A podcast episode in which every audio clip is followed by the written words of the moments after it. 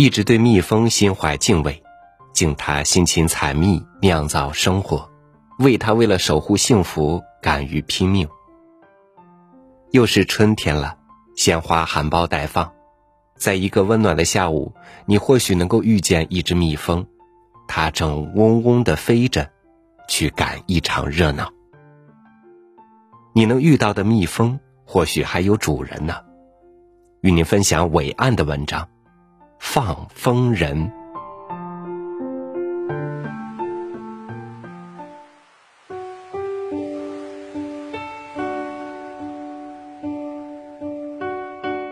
放风人是大地上寻找花朵的人，季节是他的向导。一年一度大地复兴的时候。放风人开始从他的营地启程，带着秋木风箱和帐篷。一路上，他对此行满怀信心。他已勘察了他的放风路线，了解了那里的蜜源、水源、地形和气候状况。他对那里蜜源植物的种类、数量、花期及秘密规律已了如指掌。他将避开大路。在一座林边或丘旁摆下风箱，朝门向南。他的帐篷落在蜂场北面。第一束阳光满载鼓励的色泽和婴儿的清新，照到蜂场上，大地生机勃勃，到处闪亮。蜂群已经出巢，它们上下飞舞，等待着侦察者带回蜜源的消息。放风人站在帐前，注视着他们。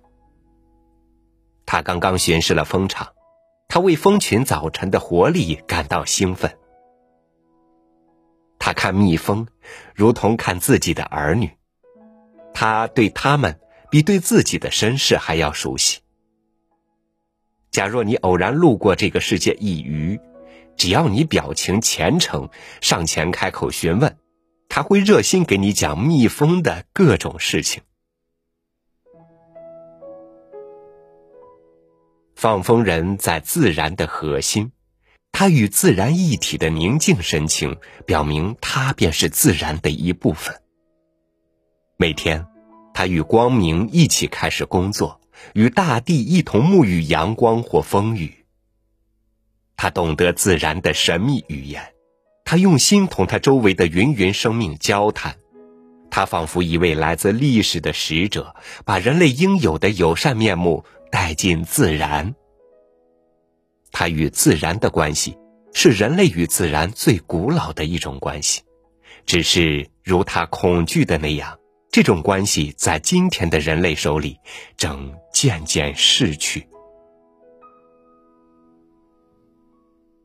放风人。或许不识文字，但他像学者熟悉思想和书册那样熟悉自然，熟悉他的植物和大地。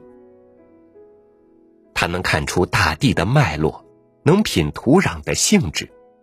他识别各种鸟鸣和兽迹，了解每样植物的花式与土蜜的秘密。他知道枣树生长在冲积土上，荞麦生长在沙壤上，比生长在其他土壤上流蜜量大。山区的椴树蜜多，平原的椴树蜜少，北方的柳树流蜜，南方的柳树不流蜜。他带着他的蜂群奔走于茫茫大地。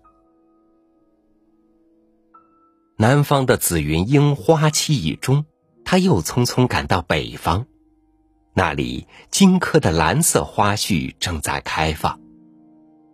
他常常适时溯维度而上，以利用维度之差，不失时机的采集生长在不同地区的同一种植物的花蜜。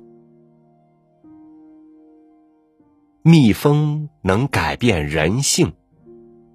这是放风人讲的一句富有文化色彩的话。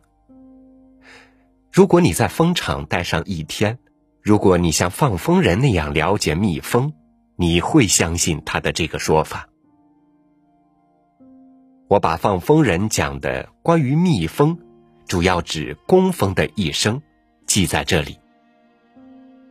一日龄，护皮保温；三日龄后，是做清理巢房、蜜蜡造皮、调制花粉、分泌王浆、饲喂幼虫、蜂王和雄蜂等内勤工作。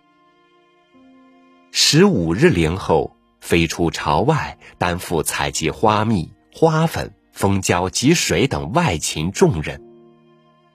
三十日龄后，渐为老蜂，改做侦察蜜源或防御敌害的事情。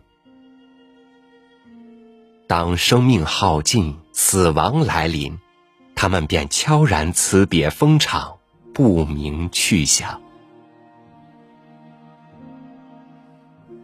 这便是蜜蜂短暂的一生，辛劳不息，生命与劳作具有同一含义。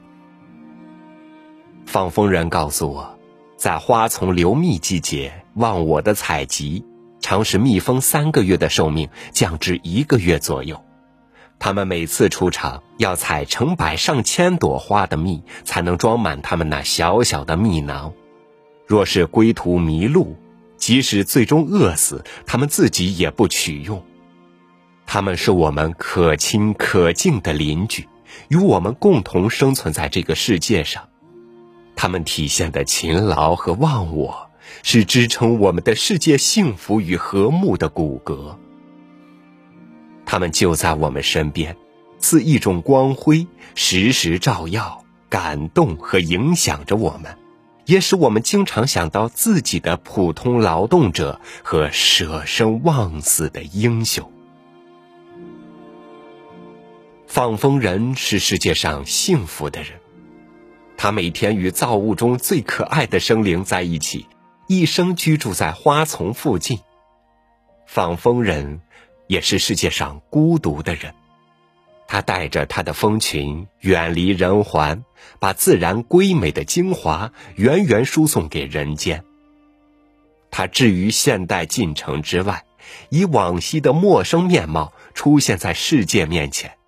他孤单的存在，同时是一种警示，告诫人类，在背离自然、追求繁荣的路上，要想想自己的来历。和出世的故乡。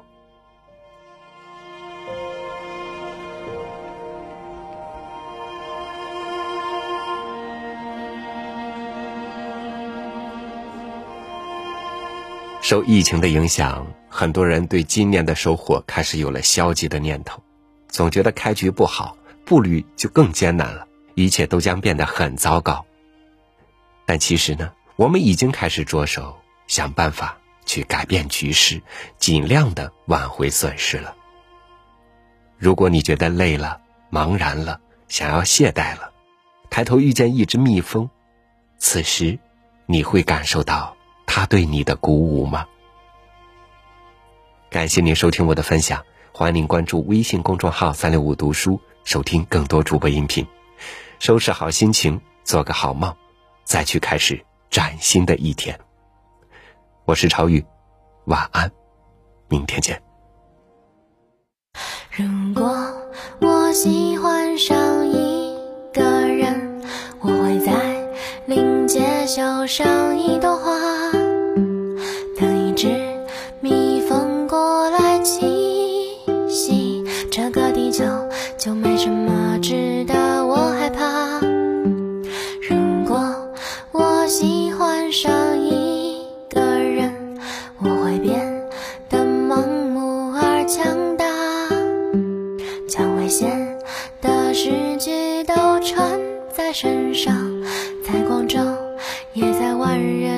人注视下去见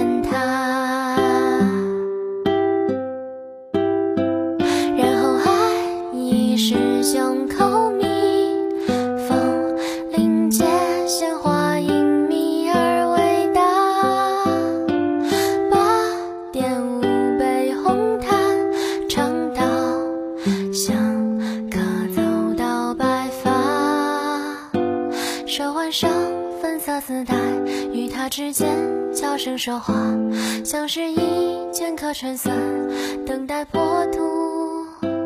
那心跳声太嘈杂，与他一同抬头，看流星边大雪，这点力足够浪漫。